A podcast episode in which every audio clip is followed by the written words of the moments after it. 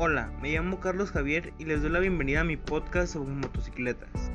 Seguramente has visto una motocicleta todos los días, pero ¿te has puesto a pensar qué es más allá de esa imagen que ves a diario?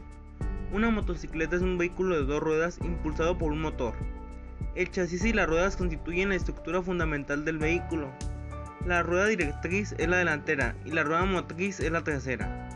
Tienen la consideración de motocicleta los vehículos de dos ruedas sin o con sidecar, el cual es un vehículo de una rueda enganchado al costado de una motocicleta, dando como resultado un vehículo de tres ruedas, provisto de un motor de cilindrada superior a 50 centímetros cúbicos, es de combustión interna y que supera la velocidad de 45 km por hora.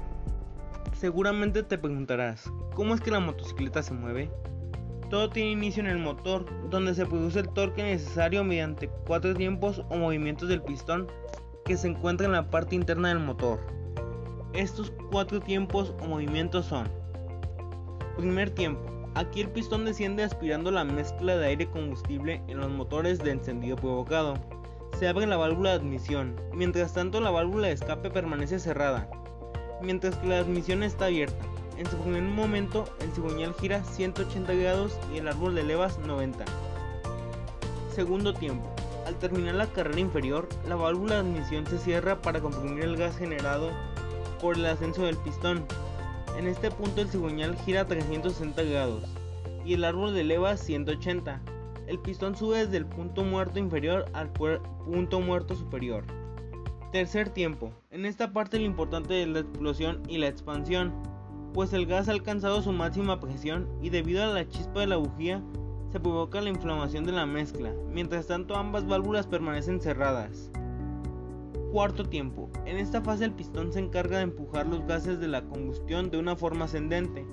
Estos salen a través de la válvula de escape que permanece abierta. Al llegar al punto máximo esta válvula se cierra y se abre la de admisión, volviendo a comenzar el proceso una y otra vez en el motor.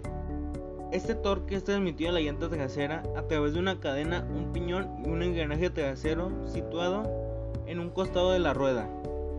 En todas las motos de cuatro tiempos es el mismo proceso. Lo único que puede variar es el tamaño del pistón y cuántos pistones tiene. Esto se debe a la cilindrada de la moto. Ahora solo falta una cosa, encontrar la moto ideal para ti. Para esto tienes que checar varias situaciones. Primera situación, si la quieres para uso diario o para solo uso en casos especiales. El terreno por donde vas a pasar cotidianamente. ¿Cuántos pasajeros vas a llevar habitualmente? Ya sea uno o dos y en caso de tener sidecar tres o cuatro. Una vez checando estos puntos ya puedes encontrar una moto ideal para ti.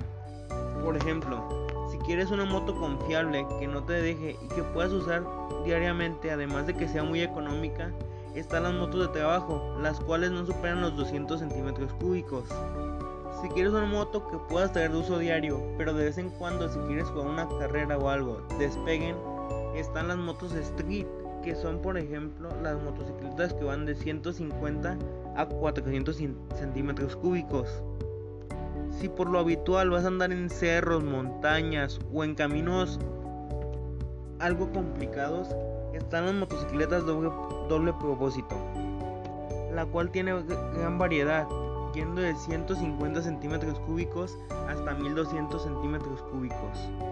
Si quieres una moto que sea buena para carretera para salir, están las deportivas o super deportivas, las cuales van desde los 600 a 1200 centímetros cúbicos. Pero eso ya cada quien lo catalogaría por su situación de para qué la quiero usar y situación monetaria. Espero y les haya gustado mi podcast. Hasta pronto.